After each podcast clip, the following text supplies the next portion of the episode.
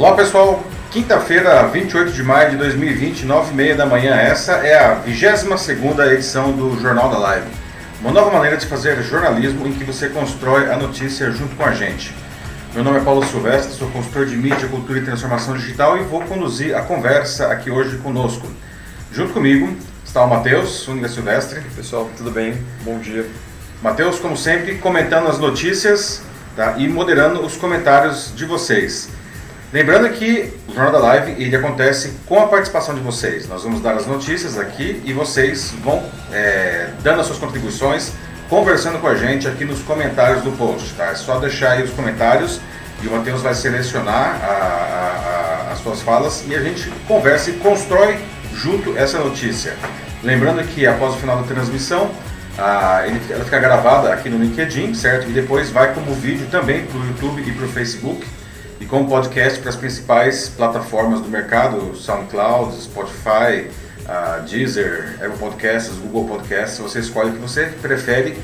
Procure pelo meu canal lá, o Macaco Elétrico. É só seguir o canal e, e aí a gente, você pode seguir também o Jornal da Live pelo podcast. Bom, os assuntos da edição de hoje, 22 edição do Jornal da Live. Não?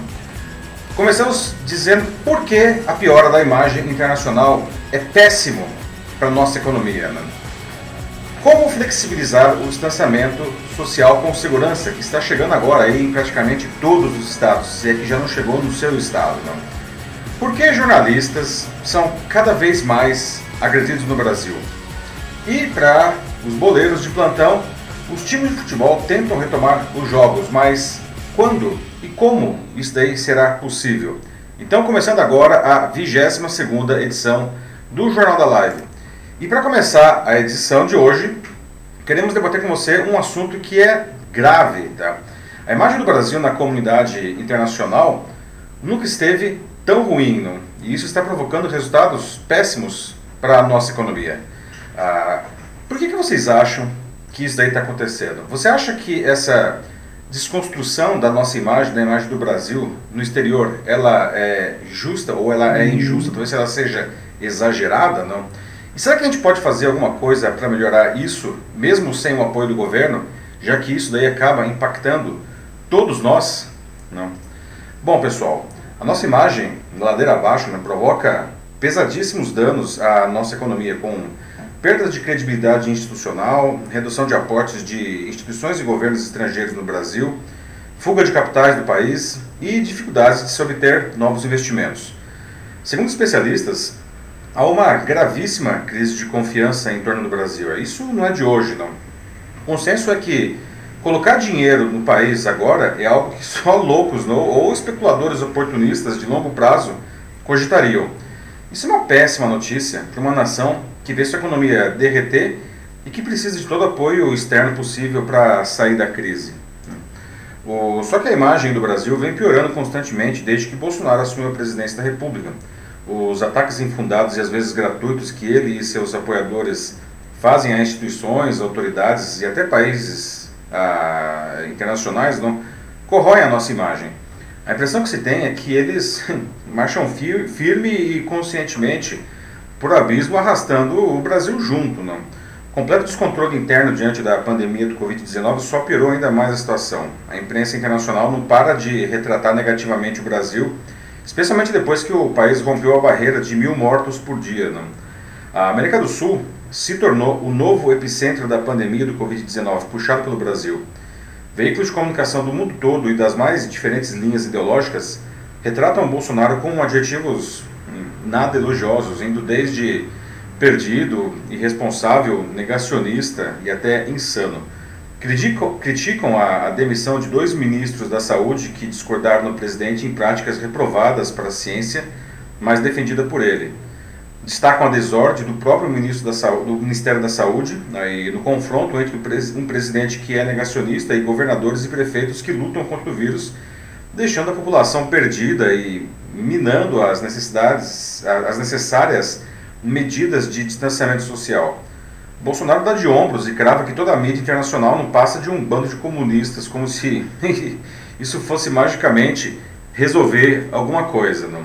A pandemia no Brasil está em franca ascensão, infelizmente, não? muito longe de estabilizar e muito menos de recuar. Não? Fechou ontem com 411.821 contaminados e 25.598 mortos, sem contar a enorme subnotificação. Esses são os números oficiais. Né?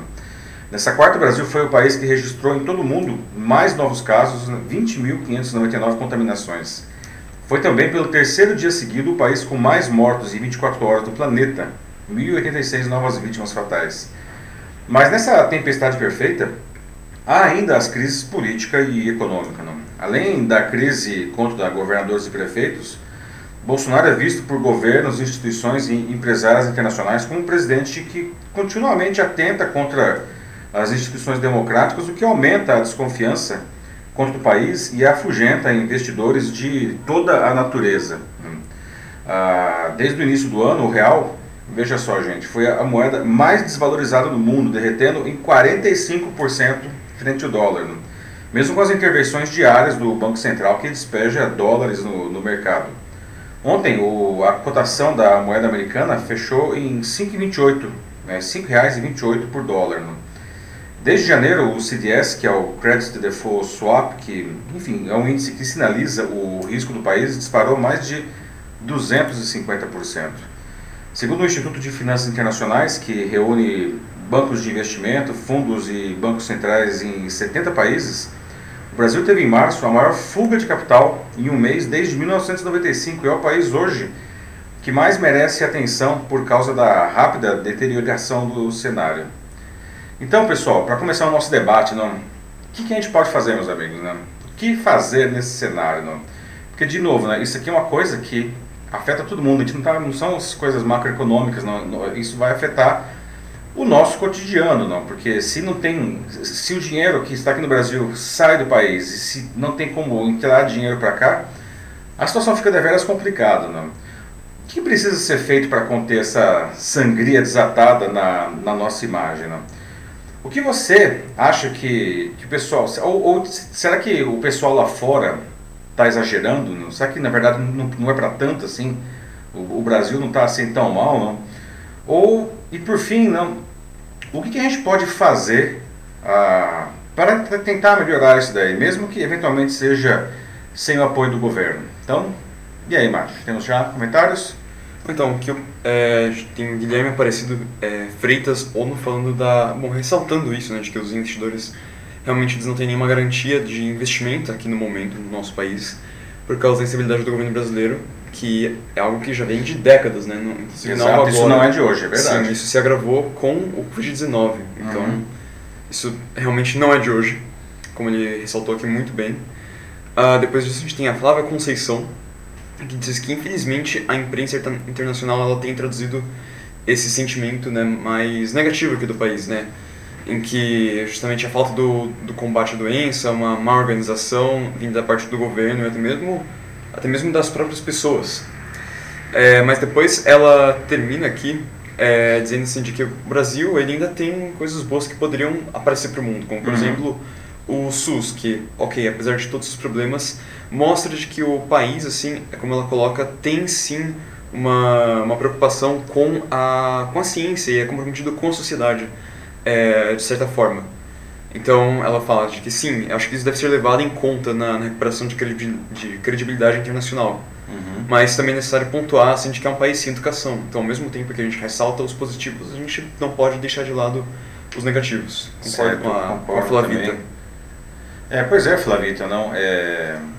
O SUS realmente, não, a gente costuma criticar o SUS aqui, não, porque enfim, a gente vê historicamente as filas, o atendimento dos hospitais precários e tal mas nessa pandemia não ficar é interessante observar ah, como que um sistema de saúde robusto não, e, e absolutamente é, pulverizado no país inteiro pode fazer uma enorme diferença. Não? Nos Estados Unidos, é, por exemplo, que não tem um sistema público de saúde, não, ah, muitas pessoas acabavam deixando de ter qualquer atendimento porque, enfim, não tinham condições de pagar lá a saúde toda ela é particular. Não?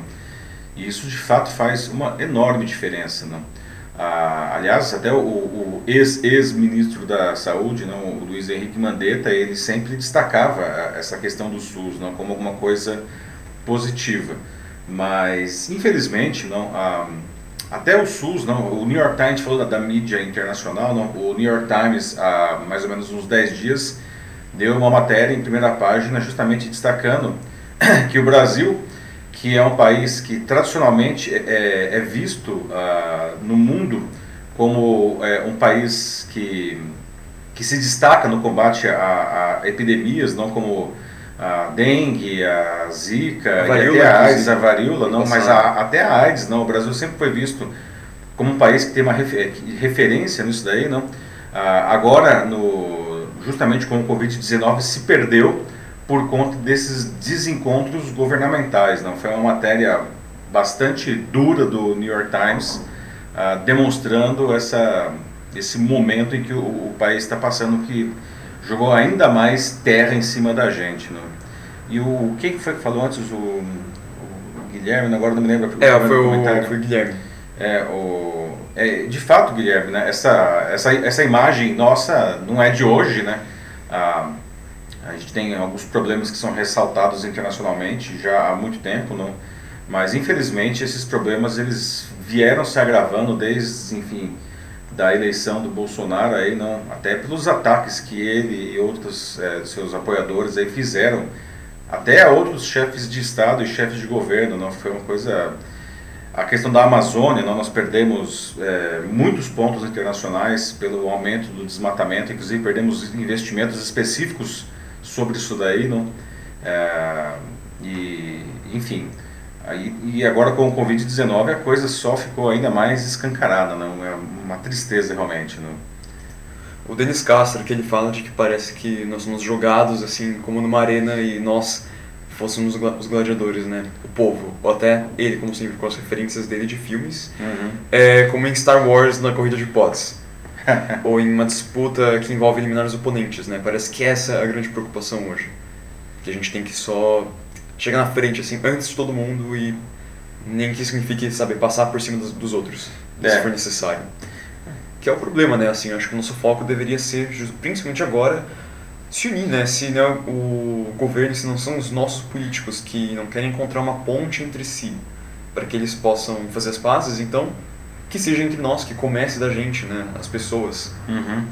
É, esse é um ponto interessante, né, o, o Mate, também o Denis, tudo bem, Denis, como vai? É, o nosso governo, de fato, ele é um governo belicoso, não?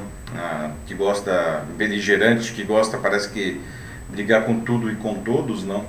Ah, e isso daí acaba afastando o Brasil ainda mais aí, não, é, dos outros países e até dos organismos internacionais. A gente vê, em plena é, pandemia do Covid-19, o Brasil se afastando da Organização Mundial da Saúde, não, um, diga de passagem, um órgão em que o Brasil tradicionalmente sempre teve uma presença bastante ativa né, e positiva, e agora a gente está se afastando é, desse órgão em um momento por questões políticas, e aliás comprando até umas brigas que, diga-se passagem, nem são nossas, não, essa briga, por exemplo, do Trump com a China, né, e o governo brasileiro está comprando essa briga aí, por conta desse alinhamento automático com o governo Trump, né, o que também tem causado ah, problemas na nossa imagem, né.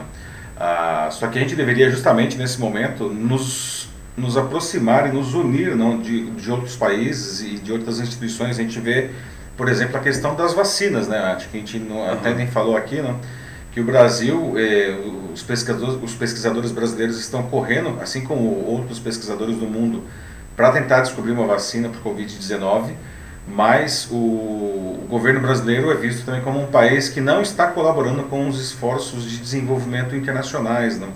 e o que pode colocar inclusive a gente em uma situação muito ruim e delicada de quando finalmente sair uma vacina para para o Covid-19, a gente acabe ficando em segundo plano, não? E demore é. mais para receber essa vacina, não? Sim, claro, como a gente não está ajudando nenhum grande projeto internacional, faz sentido até, infelizmente. E agora tem aqui o Daniel Mendes, que ele também ele faz uma crítica bem dura à nação brasileira como um todo. É, de fato, assim, bem dura, mas infelizmente eu tenho que concordar com ele aqui. Ele diz que, de fato, assim, nós também somos culpados, uhum. como a gente já vinha falando aqui, né, pelo, pelo que está acontecendo agora, né? A gente tem que parar de culpar sempre alguém, assim, ah, uma grande figura, seja, seja o presidente ou seja é, qualquer outro político ou uma pessoa de extrema notoriedade, não importa Uhum. quem seja. A gente tem, também tem que parar, às vezes, para pensar no que a gente está fazendo melhor, no que a gente não está fazendo. E como o Daniel Mendes coloca aqui, é, a maior parte da população brasileira, nós aqui, né, nós somos analfabetos políticos, né? A gente não é, entende direito, assim, o que, quem a gente coloca lá, ou quando a gente vota num deputado. Não sei, você... Vocês lembram exatamente em qual deputado vocês votaram? Então, Uma tem muita excelente gente que não lembra. Eu mesmo É. acho que acho que não lembro, assim. E é algo que a gente deveria trabalhar em cima disso mesmo, além de se unir. Isso aqui é um outro ponto importante também que o Daniel coloca. A gente tem que estudar também. Uhum. A gente tem que saber quais são os nossos direitos, quais são os nossos deveres, deixar isso bem claro. É um excelente ponto que o Daniel aí traz para o debate, não realmente um, um dos grandes flagelos do Brasil é, é uma educação deficiente, não, que aliás é uma coisa que vem piorando de uma maneira consistentemente ah, ah, crescente desde, enfim, do governo militar aqui, infelizmente, é, mesmo com a redemocratização, a educação ela continuou piorando, ela é uma, tá uma ladeira abaixo desde aí dos anos 60, não? E como eu sempre debato nos meus artigos, nos meus vídeos, não? A, a educação deficiente acaba sendo a raiz de muitos problemas do Brasil, né? Se nós tivéssemos uma população ah, mais bem educada, né, nós saberíamos mais quais são os nossos deveres e também quais são mais os nossos direitos, né? Nós lutaríamos pelos nossos direitos, mas nós cumpriríamos os nossos deveres. E o fato é que, infelizmente, uma, uma parcela bastante apreciável da população ah, acaba não fazendo bem nenhuma coisa e nem outra, né? E a questão da que o Daniel também levanta aí a questão da nossa conscientização política, nós somos muito é, ela é muito frágil, não? A nossa democracia ela é jovem e frágil, né? A gente acha que ela está super consolidada e inabalável. Infelizmente ela não está, tá? Mas o de fato a gente tá a, a gente precisa fortalecer a, a- nossa conscientização política. A questão do, da pergunta que o Matheus fez aí, qual foi o deputado que você votou, ou qual foi o vereador que você votou nas últimas eleições municipais? Não, agora não sei quando vão ter as próximas, né, que seria agora, mas não sei, vai ser postergado a princípio, não? É, um voto ele não é um cheque em branco que você dá para um sujeito, né? Você vota e depois esquece, não? Só vai pensar nisso depois de quatro anos, não? O voto ele é uma coisa ah, que na verdade ele é o passaporte que você dá para alguém é, representar você, né? Então você precisa inclusive ficar de olho, ver o que, que o seu representante ele ah, está fazendo lá, né? se ele continua honrando aquilo que ele prometeu em campanha, né?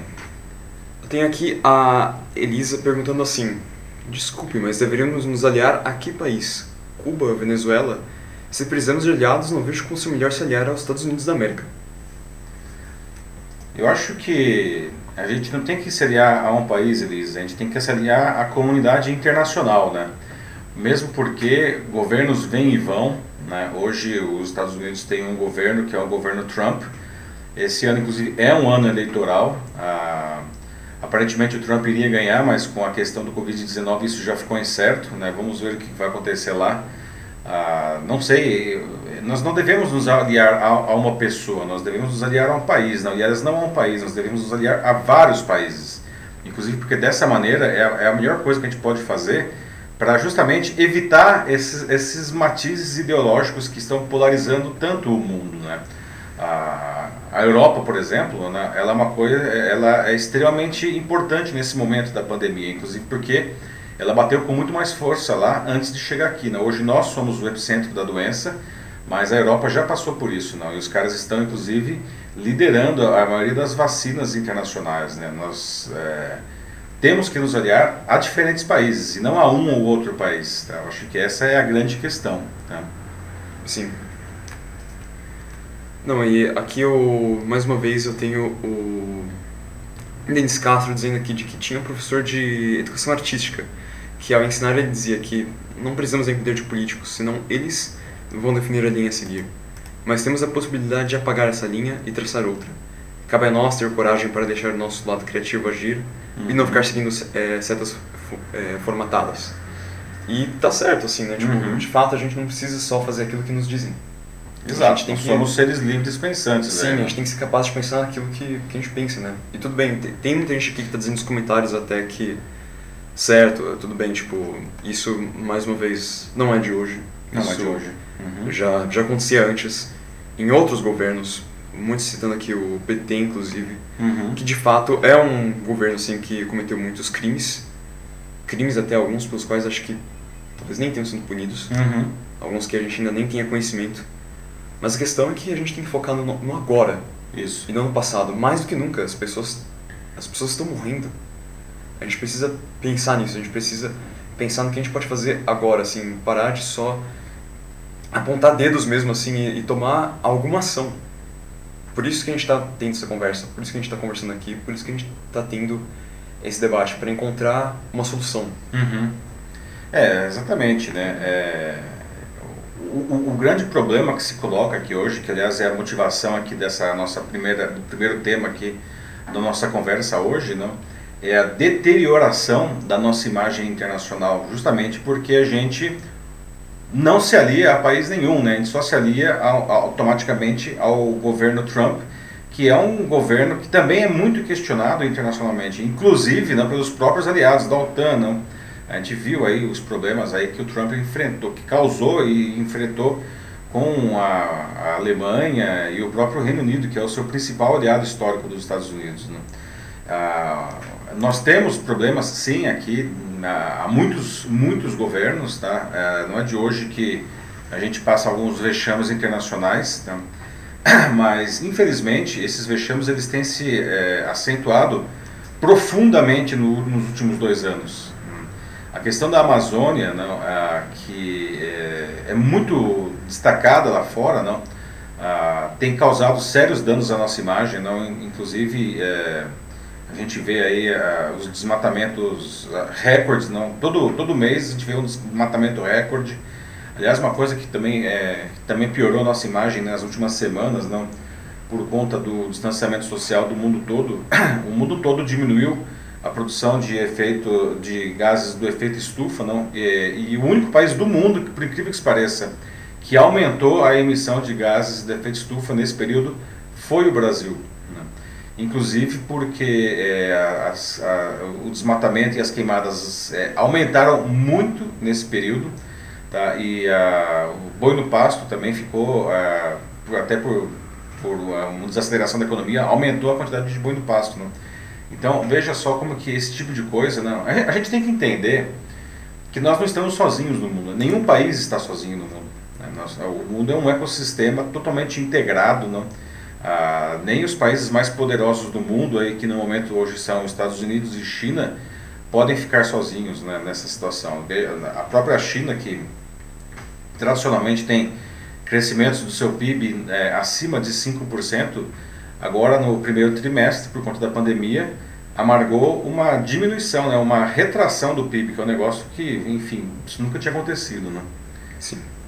O Guilherme Aparecido, do primeiro comentário, ele voltou aqui, uhum. mais um, e disse que, além, além do mais, né, essas cúpulas da União Europeia e outros grupos econômicos estrangeiros, eles descartam os países da América do Sul no cenário econômico mundial justamente porque eles esperam né, de que países como o nosso, né, em desenvolvimento, eles sejam, bom, eventualmente esmagados pela pressão econômica dos países desenvolvidos ou subdesenvolvidos. É, não sei se eles esperam que nós sejamos esmagados, inclusive porque nós somos um mercado consumidor para eles, não? Também somos fornecedores de, de matérias-primas, então se nós tivermos uma visão pessimista com relação a, aos mercados desenvolvidos, tá? É, eles não esperam que a gente morra porque nós somos importantes para eles, como eu falei. Hoje, os países todos são, na verdade, é, interligados né, e um depende do outro né, né, por relações comerciais das mais diferentes naturezas e qualquer que seja a, a, o sentido né, de compra ou venda. Tá? Agora, claro que o, o, existe aí um, uma força é, permanente não, em que cada país tenta puxar a sardinha para o seu lado. Não? E no caso, já que a gente está falando de, de mercados internacionais, não, o, o, governo Trump é um país que tem, é um governo que tem se notabilizado por isso daí, né? Inclusive uma coisa que pegou muito mal para ele, também mais uma coisa, né? É, na semana passada foi justamente a questão das vacinas, não, que eles têm investido pesadamente é, na busca de uma vacina, assim como outros países, mas o Trump ele é, até fez um aporte de 1,3 bilhão de dólares, uma coisa assim, lá na, na vacina de Oxford, que inclusive nós já debatemos aqui no, no Jornal da Live, que é a que está aparentemente ganhando essa corrida aí, não? Mas é, com a, uma ele, ele, fez esse grande aporte de capital, mas dizendo que antes de que essa caso essa vacina saia, não, antes de ela ir para qualquer outro país no mundo, eles querem 300 milhões de doses para os Estados Unidos, não? E isso é uma visão muito terrível nesse momento, não, é, não só pela questão da pandemia, não, mas em que a sociedade internacional se une, não, a, os, os países da Europa a, e até a China estão querendo é, desenvolver a vacina também e existe um compromisso internacional de que quando a vacina é, ela finalmente saia, ela seja distribuída de uma maneira igualitária é, entre todos os países do mundo, tá? ou pelo menos de uma maneira proporcional à sua população. Então, quando um país que tem um poder econômico é, tão grande quanto os Estados Unidos diz que primeiro eu e depois o resto do mundo, não, isso aí é uma visão muito inadequada, não, né, para dizer o mínimo nesse, nesse momento, não. Sim. É, Felipe Miranda Gomes está aqui. Ele diz que principalmente em relação à educação, né, que a gente já falou um pouco antes, né, uhum. ele diz que o termo reinventar parece que tem sido usado de uma forma equivocada, segundo ele. Isso porque ao invés de, né, como ele fala, reinventar a roda, a gente deveria pensar mais em como se adaptar, na verdade. Como se adaptar a isso, assim, como a gente pode entrar, como a gente pode mudar em relação ao que a gente tem agora. Não é, acho que o que ele quer dizer aqui, e eu diria que eu concordo com ele, é que a gente tem que encarar a situação não como se fosse um monstro de sete cabeças, que é algo que a gente pode realmente enfrentar, não precisa isso. causar uma grande mudança no sistema, como ele falou, reinventar a roda, não, é Pode ser mais simples do que isso. Excelente comentário, Felipe. Né? Na verdade, nada está perdido, né? É, a situação não está perdida. A gente está aí nessa situação, digamos, decrescente, não é, é ruim, mas é, nós não, é, não fomos escorraçados ainda, pelo menos, do cenário internacional, da, da, da, da economia internacional, enfim, das relações diplomáticas, não.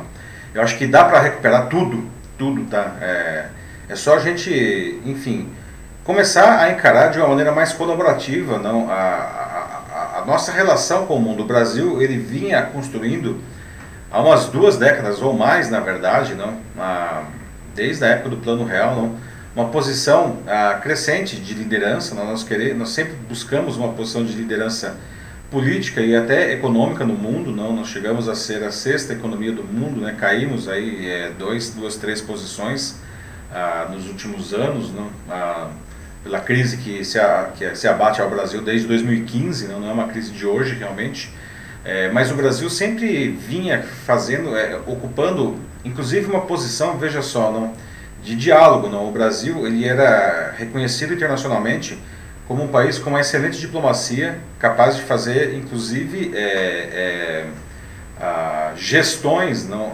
para para contornar crises. Não, lembre-se no caso, por exemplo, até da, lá da de tragédias internacionais, como no, no, no, Haiti, não, o Brasil ocupando uma posição de destaque. Não? E a, a, tristeza é que, enfim, nós estamos perdendo, nós perdemos já, na verdade, essa, essa posição de destaque, não? e estamos virando aí esse, esse páreo internacional. Mas tudo isso pode ser recuperado, não? E eu acho que, inclusive, cabe a cada um de nós, não? Ah, com um, uma conscientização política, que acho que foi o Daniel que falou, né? Uhum. Ah, ajudar uh, os nossos governantes a perceber que isso é importante. Não, nós não estamos sozinhos no mundo, nenhum país está sozinho no mundo. Então a gente pode recuperar sim essa posição, nada está perdido. Sim, de novo, a gente tem esperança, né? Como o Johnny Mike coloca aqui, ele acredita que a gente vai ter profundas mudanças socioculturais e nos tornaremos mais fortes com isso. Uhum. E, isso é um claro, Johnny. Sim, tipo, mesmo seja ou é, da forma mais fácil ou da mais difícil, uma forma ou outra a gente vai mudar. É. E vai mudar para uma coisa melhor mais para frente. É. Só espero que isso venha logo, né? Também, também concordo. Vamos para o seu próximo assunto Vamos aqui, lá. que aliás é quase uma, uma, uma continuação, né, que a gente está falando aqui de crise na saúde pelo Covid-19 não, e decisões polêmicas. Eu queria discutir com vocês agora a flexibilização das mudanças de distanciamento social. Né? Vários governadores anunciaram agora para junho, né? É, muitos começando inclusive nessa segunda-feira, a retomada gradual de atividades da população, atividades econômicas, produtivas, aí, algumas culturais também. Né? Isso em um momento, e aí é que está o, o, X da questão, né? Ah, de curvas de contaminação não, e de mortes né? que estão em franca ascensão no Brasil. Daí eu pergunto já para vocês daqui, tá? Vocês acham que essa decisão de flexibilizar agora ela é acertada? Não é hora de, de retomar as atividades? Se vocês acharem que não é essa hora, não, como que a gente pode convencer a população a continuar em casa? Porque, enfim, as pessoas cansaram não, e estão saindo, é, é, inclusive, à revelia. Não? E aí, até, no caso, eu gostaria de saber de vocês. Né? É, vocês vão voltar, aí, vão retomar as suas é, atividades? Não? Mas veja aqui o, esses dois gráficos aqui. Não? Como você pode ver, a pandemia né, está crescendo ainda no Brasil, né, com força, infelizmente. Não? O gráfico de cima à esquerda mostra os novos casos diários no Brasil, né, e o de baixo à direita mostra novas mortes diárias. Né, ou seja, a gente não chegou nem no pico ainda do contágio, né, nem no chamado platô, muito menos ainda na queda da pandemia, que deveria ser o momento de flexibilização. Né. O problema é que o distanciamento social foi muito mal feito no Brasil, né, com a população ignorando as medidas e indo para a rua pois não sabia se acreditava nos governadores ou no presidente. Não. Além disso, como as pessoas não foram amparadas economicamente, muita gente simplesmente voltou por, necessidade mesmo, não. mesmo sem querer. Né? O cara precisava comer. Não? Ah, e com essa baixa adesão, os resultados eles foram proporcionalmente ruins, né? infelizmente, se comparado a países que levaram isso a sério né? e anteciparam as quedas de contágio e mortes. Se as coisas continuassem do mesmo jeito por aqui, a queda só deveria chegar lá por setembro. Né? E há um custo de 125 mil mortos já no começo de agosto, segundo a Universidade de Washington, números que eles soltaram anteontem. Né?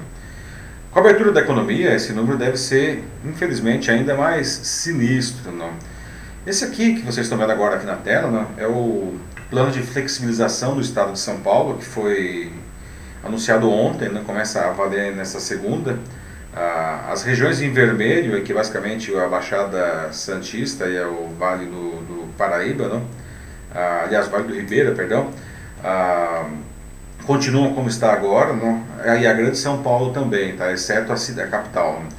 Ah, as que estão em laranja, chamado fase 2, permitem a abertura com restrições de imobiliárias, concessionárias de veículos, escritórios, comércios e shopping, em amarelo é a fase 3, que abre com restrições bares e restaurantes, comércios, shoppings, salões de beleza e sem restrição imobiliária, concessionária de imóveis e escritórios. A fase 4, em verde, que não tem nenhum ainda, né?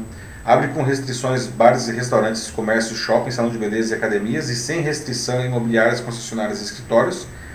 E a fase 5 em azul, que também não tem nenhum, aí já é vida normal. Né? Vale dizer que ainda o governo não sabe o que fazer com as escolas, não sabe quando as escolas voltarão. Tá? Segundo o governo, se a situação piorar em uma região, ela pode voltar a fechar, né? ou seja, é possível regredir. Não? E é aí que está, não? porque depois de abrir, é, dificilmente a população vai topar voltar para casa espontaneamente. Não? O pessoal já não está aguentando hoje. Então imagina, você abre e aí fala, não, agora pessoal, vamos voltar. O pessoal não vai topar não. Só que a gente está abrindo justamente, como a gente viu nos gráficos ali atrás, né, no momento mais crítico da pandemia. As regiões do país que já abriram, como os estados do sul, por exemplo, eles tiveram um aumento de 86% nos casos em apenas uma semana. Né? Então, de novo, pessoal, vamos lá. Né? A gente retoma as atividades, a gente continua em casa. Né? Como que a gente consegue manter as finanças, os negócios né? e a sanidade se for para continuar em casa? Né? O que você pretende fazer quando isso acontecer na sua região? Né? Qual que é sua, o, seu, o seu posicionamento com relação a isso? O Denis Castro ele coloca aqui de que, ok, no fim ainda é uma questão de escolha, né? De, da maioria, pelo menos, né? Pelo menos uhum. nos lugares em que a gente ainda não tem o, o lockdown, propriamente dito. Uhum. É, mas no fim, assim, ele ressalta de que é bom lembrar de que a gente está chegando no inverno, que é justamente quando os problemas respiratórios eles acontecem anualmente e é bem pior. Uhum. Então, enfim, cada um enfim, toma sua decisão, mas tendo todos os riscos em mente. Tem pessoas que não podem ficar em casa mesmo, mas enfim, aí a decisão vai de cada um, como o Denis falou mesmo, do julgamento de cada. É. Depois, a Ana Lúcia Mach é, Souza Machado, ela fala de que em Minas eles é, já estão retomando as atividades e todo mundo de máscara. Uhum. É, não entrando nos locais. ninguém entra nos locais, tipo, com máscaras. Mas mesmo assim, já teve churrasco que contaminou funcionários da caixa e que teve que fechar para desinfecção, mas parece que está todo mundo trabalhando já, como ela está falando aqui. Pois é, né? Assim, a, evidentemente a retomada ela vai ter que acontecer em algum momento, né? A grande questão é se esse é o momento, né? Ah, principalmente, não? E tem de novo a ver com a questão da educação que a gente falou agora há pouco, não? Principalmente porque é, as pessoas infelizmente são muito indisciplinadas, né? A gente observa, por exemplo, em, em São Luís do Maranhão, que acaba de sair de um lockdown que deveria ser severo, mas as pessoas também não respeitaram isso, não? E agora, é, o que a gente observa esses últimos dias pós-lockdown é que as pessoas estão na rua como se nada tivesse acontecido, não? A, a flexibilização, né, não quer dizer que as coisas voltaram ao normal. Não voltaram ao normal, né? Na verdade, o ideal seria que mesmo com a liberação, é, as pessoas ainda procurassem se manter em casa. E se sair de casa, não fazer isso com os devidos cuidados. Então, é necessária a questão da máscara. Máscara não é um acessório fashion, tá? não é frescura, tá? é, ela efetivamente é, protege você, mas principalmente evita que uma pessoa que esteja eventualmente contaminada propague o vírus, né? então a, o uso da máscara acaba sendo também uma, uma declaração de amor ao próximo, né? porque você está protegendo quem está à sua volta. Né?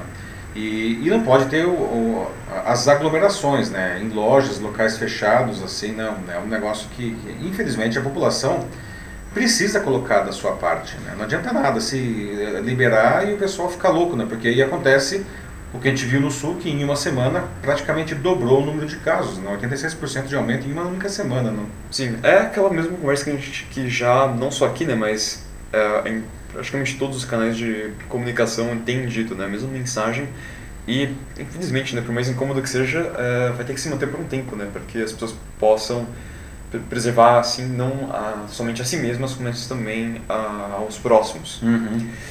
É, o Johnny Mike ele fala aqui de que ele reside em Ribeirão Preto e parece que lá a taxa de mortalidade é bem diferente da capital, Uhum. como até mesmo o mapa ele mostra. Não lembro agora exatamente qual que é a cor de Ribeirão Preto. A gente pode ver a gente pode ver rapidinho. Cadê o São Paulo aqui, ó? Ribeirão Preto ele tá no amarelo aqui, né? Não, é, ele tá no laranja, né? Laranja, então. laranja é fase 2, Fase né? 2, é, tá já mais. Tá um pouco. É, tá na melhor. verdade ele está igual aqui, né, nesse, pelo menos na- aqui no, no governo, não, Uhum. na- nessa proposta do governo, ele está na mesma situação da capital, né? Não, a capital tá vermelho. Não, a capital ela está amarela, está laranja também. A grande São Paulo está vermelho. Você observa aqui que a capital, inclusive, isso causou Ah, uma enorme discussão, né? Os prefeitos da Grande São Paulo ficaram muito irritados com isso, porque a capital ela foi liberada, né, para a fase 3, não, enquanto a, a Fase fase dois. 2, enquanto a Grande São Paulo ela ficou na, na, na fase 1 ainda, né? Então os prefeitos da Grande São Paulo que queriam flexibilizar ficaram irritados com isso? Sim. Por outro lado, o prefeito da, da capital de São Paulo, que é o Bruno Covas, ele não quer fa- fazer o avanço, ele acha que é cedo. E, e- inclusive, na- agora na segunda-feira, ele disse que não é que vai já liberar essas coisas aqui em São Paulo, eles vão começar a coletar proposta dos diferentes setores para ver como que isso vai acontecer. não? Sim. Mas o que, que o Johnny estava falando mesmo aí? É bom, só para terminar o comentário do Johnny, ele fala de que é, hoje, assim, os, né, os índices lá são bem inferiores. Parece que hoje o prefeito ele vai fazer um pronunciamento a respeito da, da decisão deles sobre o que eles vão fazer. Eu, como palpite, eu acho que também, talvez ele, Johnny, acho que ele deve dizer alguma coisa como de que vocês devem, talvez, já daqui a algumas semanas, começar a flexibilização também. É, Deve ser É, na verdade, o, é, o que a gente observa é que o, o- é, são os prefeitos aí que têm o- uma. vão ter essa última palavra nesse momento aqui, não? Sim. Ah, a, a Ana Lúcia Souza Machado também, ela mandou aqui uma correção pro comentário dela. Uhum. As pessoas não estão entrando no lugar sem máscaras, porque eu tinha lido aqui até achei estranho. Quer dizer que as pessoas podiam entrar com máscaras, mas não, na verdade, elas não podem entrar sem máscaras. Certo, é. Então, Hoje, aliás, isso é uma coisa que a gente vê em todos os lugares, né? A máscara ela acaba sendo uma coisa absolutamente essencial, né? Sim. O Herbert Mello Jr., ele fala assim: Sabe a diferença entre fechar como foi fechado? 70 dias. Se os cuidados estivessem acontecendo desde o início, não precisava fechar. De fato. Não, É. não precisava fechar. Talvez. Bom, bom, pensando melhor, é difícil dizer, né? Pela, assim, pelo simples, é, pela simples natureza do, do vírus, né? Que é Uhum. extremamente contagioso. Mas eu, pessoalmente, assim, eu, assim, como né, um leigo da saúde, de certa forma, eu concordo, assim, de que eu acho que o confinamento deveria ter começado antes, assim, do, do que foi É, eu, assim. eu acho que ele não precisava ter começado antes, né? Eu acho que ele começou na hora certa, mas infelizmente o que a gente observa é que ele foi muito frouxo, né? A população nunca respeitou corretamente o, o confinamento, ah, diferentemente do que a gente observou nos países da Europa, como Itália e Espanha, que estava dramática, não? E hoje esses países eles estão em uma curva francamente descendente, não? Aliás, eles chegaram relativamente rápido a essa curva descendente, demorou dois meses, não? Ah, e nós estamos há dois meses aqui no Brasil e a curva está ainda é, em franca ascensão, né? Porque foi um, um confinamento que no final ficou meia boca, não? Acho que essa é a palavra, né? É, e ele também ele coloca aqui de que talvez abra agora, porque em 1 de julho já começa a campanha eleitoral, né? É, Então- pois é, tem uma série de fatores aí, Aham. não? Tem a questão econômica, a gente nunca consegue, a gente nunca pode olhar essas coisas todas de uma maneira isolada, não? Sim. Tem as questões é, é, políticas e econômicas aí também, né? Até mesmo os estados, aí né, agora de repente todo mundo resolveu liberar, não? Gente precisa lembrar que os estados eles dependem da, de arrecadação de impostos para continuar funcionando, não? E sem atividade econômica os impostos também são impactados, não? Então é uma situação aí que não dá para a gente olhar isoladamente uma coisa só, não? O Simão Dias está aqui ele diz de que exatamente, é, ele reside em Fortaleza. E a situação parece que está bem complicada lá. Fortaleza, inclusive, acho que foi um dos primeiros É, a estabelecer um fato, lockdown. né? É, no entanto, as pessoas parecem não perceber a gravidade do, da situação, e principalmente nas regiões mais periféricas, que é justamente onde o pessoal mais precisa de ajuda, que é onde falta mais é, né? recursos. É, Fortaleza teve lockdown, né? E infelizmente é o, Ceará é um dos estados que está numa situação mais delicada ah, na curva de contágio e de mortes aqui do Brasil, né? E, e- e vai começar a flexibilizar também, né? A Mila Kodato diz que o uso da máscara passa a ser um ato de respeito ao próximo, parte da etiqueta social, aqui também, como Uhum. já foi dito antes. E bom lembrar disso sempre. É, de fato, Mito, né? É exatamente isso. O Daniel Mendes fala de que, é, de que a situação é temerária, pois perdeu-se muito com a pandemia. Produção, comércio e até a própria arrecadação pública. Exato. Então será difícil retomar as atividades. E até como o Roberto Salvador disse aqui antes, né? Ah, entramos numa nova era. O- a normalidade que a gente conhecia antes eh, não vai voltar mais. Não volta, né? O Roberto, volta. na verdade, assim, as coisas vão ser diferentes. É o Roberto quem falou antes O mesmo? Roberto falou sobre a nova era e antes e foi o Daniel Mendes. Daniel Mendes, né? De fato, é, quando agora nós vamos voltar aí essa flexibilização, a gente começa a ver inclusive escritórios voltando a funcionar, nada será como antes, né? A gente já discutiu bastante a questão do home office, que a gente vai ver empresas é, que sempre rejeitaram o home office agora fazendo isso daí, não? É, mas vai ser uma retomada lenta né, e, e dolorosa, né? Esse ano, infelizmente, infelizmente, vai ser um ano de grandes perdas para todos os setores da economia não e para os governos a questão da arrecadação como disse o Daniel também aí não Sim. vamos para o próximo assunto Macho? Vamos lá. tá porque o nosso próximo assunto né, o, o país acordou é, ontem né, nessa quarta com a polícia federal cumprindo mandatos de busca e apreensão contra deputados empresários blogueiros e youtubers bolsonaristas não por conta do inquérito que investiga as fake news no país não justamente no dia em que o Procurador-Geral da República, o Augusto Aras, né, defendeu o fortalecimento do jornalismo profissional como forma de combater as notícias falsas. Né? Enquanto isso, jornalistas continuam sendo agredidos verbal e até fisicamente de maneira cada vez mais ostensiva aqui no Brasil. Né? Por que vocês acham que isso não só continua, como está se ampliando a cada dia por aqui? Né? Afinal de contas, o jornalismo profissional na opinião de vocês, ele não é importante para o desenvolvimento da sociedade? Não? Por que, que uma parte crescente da sociedade agride a, a, e rejeita o jornalismo? E aliás, não, se for pensar, o que, nós estamos fazendo aqui, não, isso é um jornalismo de um formato bastante inovador, com debate e tudo mais, mas isso é jornalismo, não? Então, é, vale a pena? Não? Como é que fica essa situação? Né? Os últimos dias, aliás, tiveram muitos acontecimentos nessa linha. Né? A primeira coisa que vale destacar foi a decisão do Grupo Globo, do Estadão, da Folha, do UOL e da Band de retirar seus jornalistas do vergonhoso cercadinho do Alvorada, que é um espaço criado na entrada da residência oficial da Presidência da República, para que Bolsonaro desse entrevistas de improviso e falasse com os apoiadores que se acotovelam aí no espaço. Né? O Bolsonaro, na verdade, sempre usou o espaço para insultar de maneira vil os profissionais ali. Não? E isso incentivou que a claque de apoiadores fizesse o mesmo, com ataques cada vez mais fortes aos profissionais de imprensa que estão trabalhando ali. Só que chegou a um ponto que ficou realmente insustentável isso, não? Por isso que esses, essas empresas retiraram seus profissionais de lá. E, na minha opinião, essa decisão, que é muito acertada, já deveria ter sido tomada há muito mais tempo, não? E acho que os demais jornalistas que ainda persistem ali deveriam fazer o menos, o mesmo, tá? E outro ataque que aconteceu nesse sábado veio do dono da própria emissora, não? o Silvio Santos, impediu que o SBT Brasil, que é o principal telejornal da sua emissora, fosse ao ar. Olha só que loucura. Foi uma represália dele, né, pelo fato de a edição do dia anterior ter repercutido a gravação da infame reunião ministerial de 22 de abril, algo que não tinha como não ser falado em qualquer veículo sério. Não. No lugar do SBT Brasil, ele colocou no ar o programa de fofocas Triturando. Bom, Silvio Santos nunca escondeu que ele desdenha o jornalismo. Não. Já disse que só tem programas jornalísticos porque ele é obrigado pela legislação. Né? Já disse também que ele tiraria os telejornais e passaria chaves no lugar. Também não é novidade que ele sempre foi totalmente é, é, alinhado a todos os presidentes que passaram pelo poder, né? qualquer que seja ele. Né? É, e ele se refere, aliás, aos presidentes como seus patrões, não? Ele é o termo que ele usa. Não? Mas essa, essa atitude de tirar o principal telejornal do ar, né, como diria o Boris Casoy, né, no bordão que ele imortalizou no seu instinto o jornal do próprio SBT, não? isso é uma vergonha. Uma vergonha.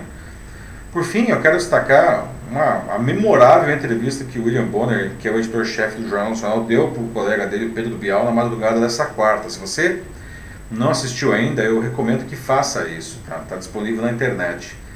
Não apenas para ver um lado mais humano do Bonner, né, tirar aquela, aquela coisa lá do, de editor do Jornal Nacional, mas também para entender o, o, difícil papel de ser jornalista em um, um, país que persegue qualquer um que, que busca a verdade. Tá? O Bonner praticamente não pode sair de casa desde 2018. Não, ah, não podia nem pegar um avião para visitar os pais que estavam doentes aqui em São Paulo e acabaram morrendo, né? o primeiro pai, depois a mãe. Não.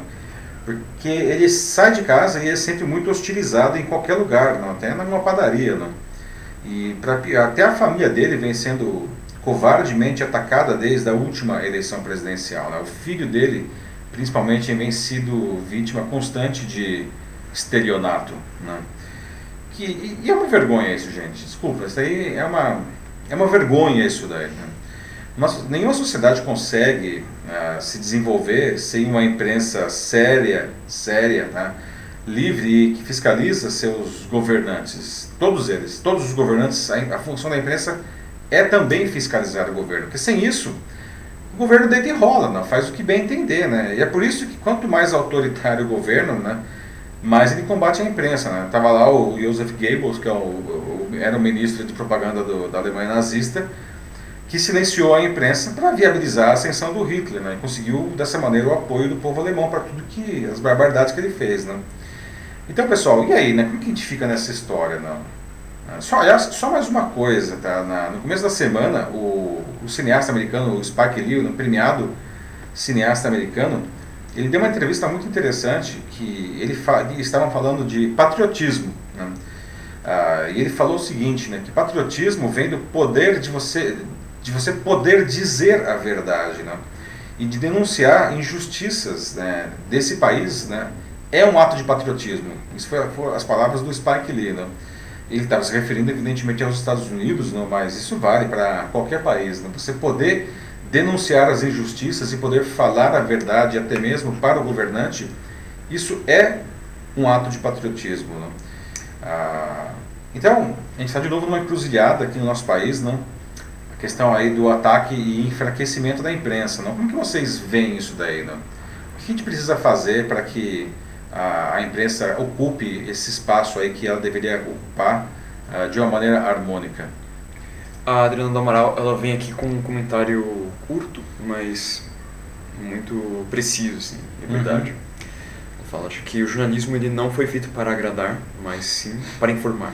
Uhum. Então exato, né? Tipo, quando o jornalista ele tem que fazer o trabalho dele, quando ele tem que dar as notícias do dia, quando ele sai na rua, ou quando ele faz a, pesquisa dele, ou ele tem que, seja apresentar um grande jornal como o Jornal Nacional, por exemplo, ou o Jornal da Band, ou, ou da Cultura, ou mesmo que seja escrever um artigo, não importa.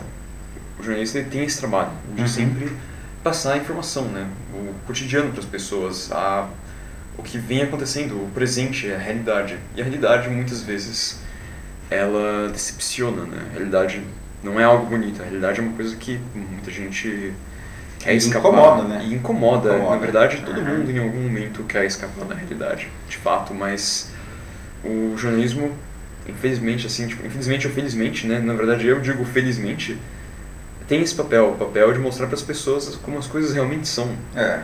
Só assim a gente pode saber, exatamente saber aquilo que a gente tem que combater e em quais áreas a gente pode melhorar, não só como indivíduos, mas como uma sociedade como um todo, como uma comunidade, uma união. E só com o jornalismo isso é possível, só com a comunicação isso é possível. É, e a Adriana falou uma coisa que uhum. é interessante, né? não é, o jornalismo não está aí para agradar, né? Se, se, se a função do jornalismo fosse agradar, não seria jornalismo, seria relações públicas, não. Uh, e aliás tem até uma frase famosa do Milor, não, que ele falava que que se fosse assim, né, não seria jornalismo, seria armazém de secos e molhados, não. Uhum. E, e, é um fato, não. A, o que não quer dizer que assim o jornalismo ele simplesmente tem que só criticar, criticar, não é isso, tá? Ele tem que fiscalizar, né? E aí ele tem que mostrar, inclusive, é, os problemas que estão acontecendo na, é, no país e no mundo, tá? O governo, todo governo gostaria de ter uma imprensa dócil, né? Para ele poder, enfim, fazer o que ele quer, independente de ser bom ou ruim, de ser conservador ou liberal, de esquerda ou de direita. Isso, todo governo gostaria de ter uma imprensa dócil, tá? Ah, mas não é essa a função da imprensa, né? O governo ele já tem é, recursos à vontade, né? Inclusive muito dinheiro de propaganda para poder mostrar aí, enfim, o seu ponto de vista, né? O Roberto Salvador ele fala aqui: esperar o que de um governo que acusa até a imprensa internacional de serem de esquerda? Alguém acha que vai respeitar a imprensa nacional? É, pois é, né? É. é. a gente viu essa, essa situação aí, né, justamente do, do, nessa semana aí, né, por conta do, do aumento das críticas da imprensa internacional, como a gente, aliás, já viu, falou agora há pouco aqui, né, o Bolsonaro disse que, na verdade, todos eles são de esquerda. Toda a imprensa internacional, o mundo inteiro, é, as impressões são de esquerda, as, as, as veículos de comunicação são de esquerda, né, então não é assim que funciona, né. Sim. É, o Felipe Miranda fala de que polêmica ganha ibope e posição partidária ganha pão. Então, por isso, assim, a gente tem todo esse drama agora, né? Pode ser. Isso é verdade.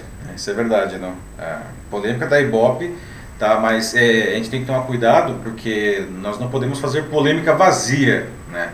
A polêmica, ela, ela, ela não é o objetivo, ela é uma consequência quando os fatos levam a isso daí, né? Sim.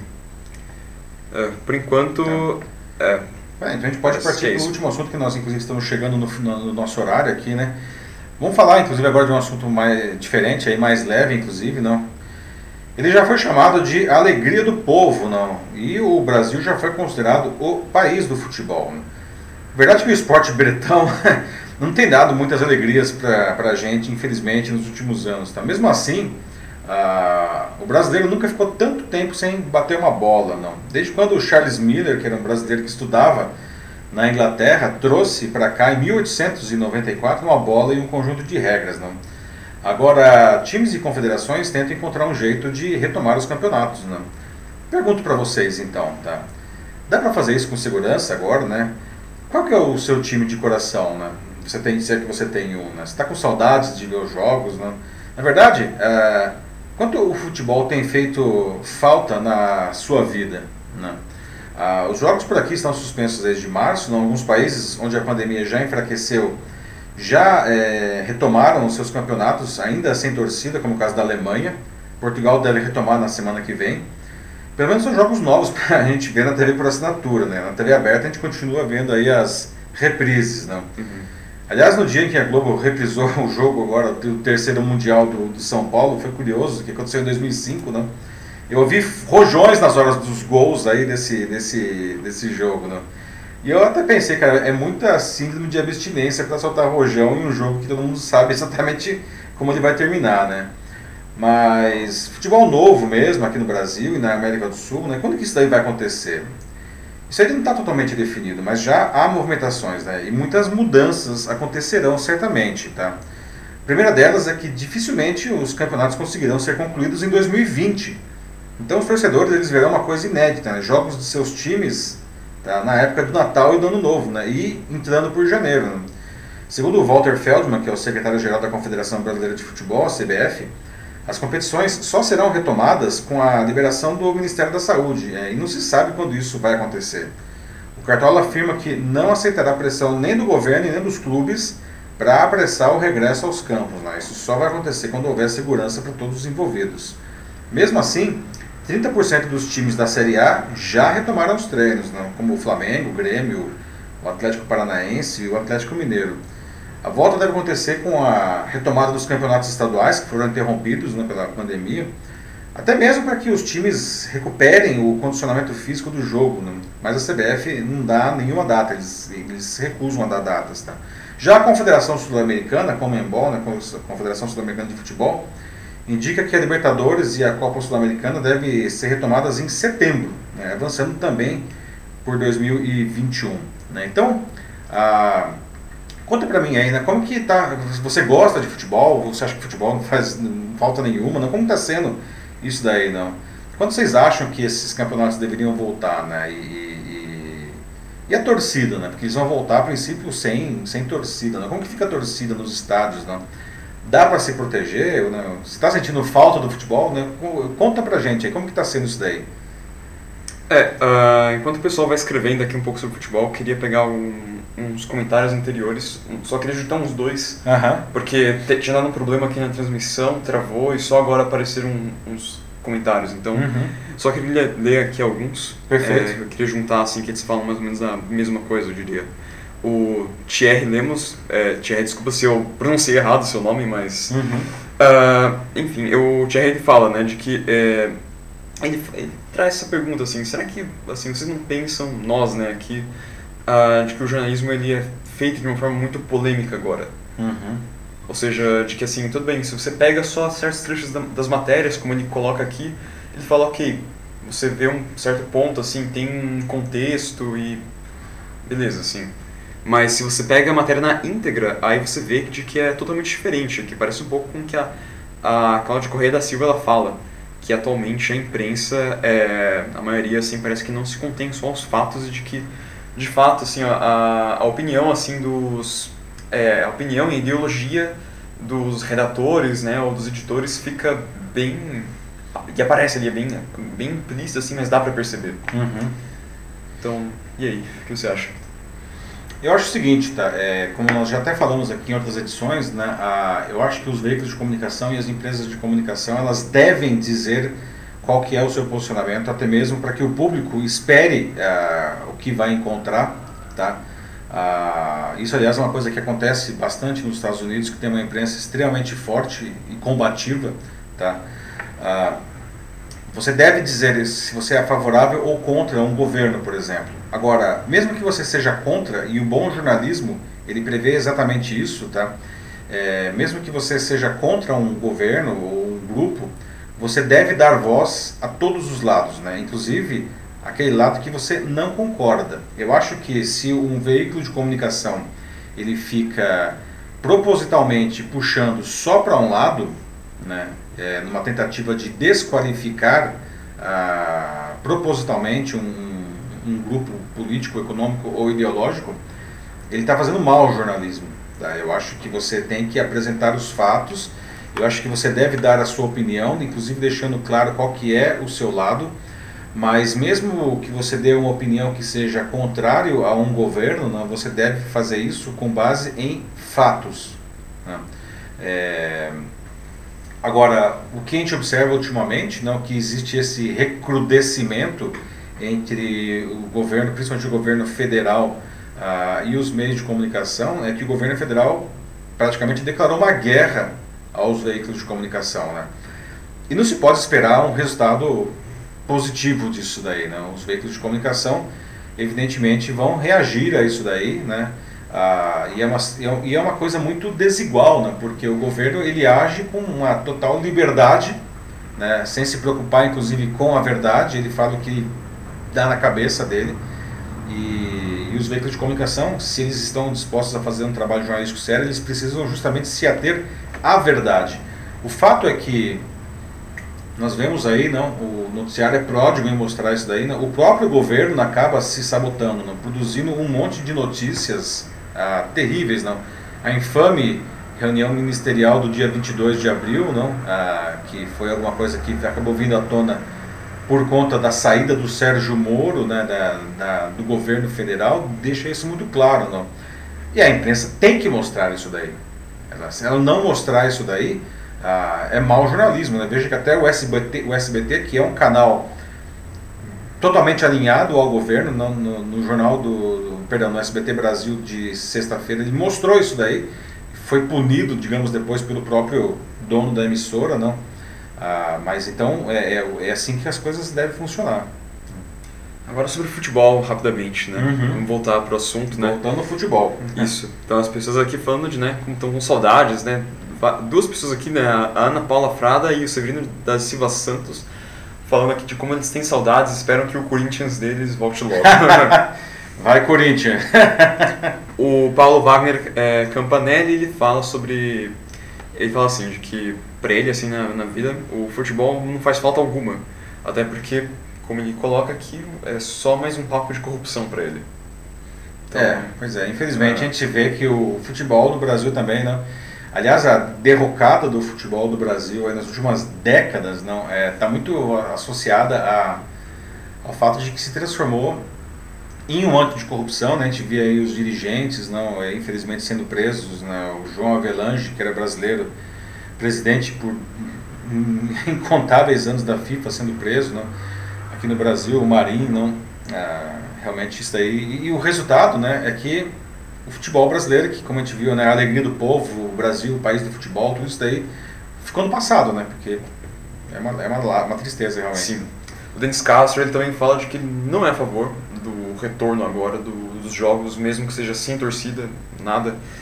Porque diz que dessa forma a gente vai deixar o vírus mais presente, né? Uhum. No Brasil, somente, na opinião dele, só final do ano, infelizmente. É.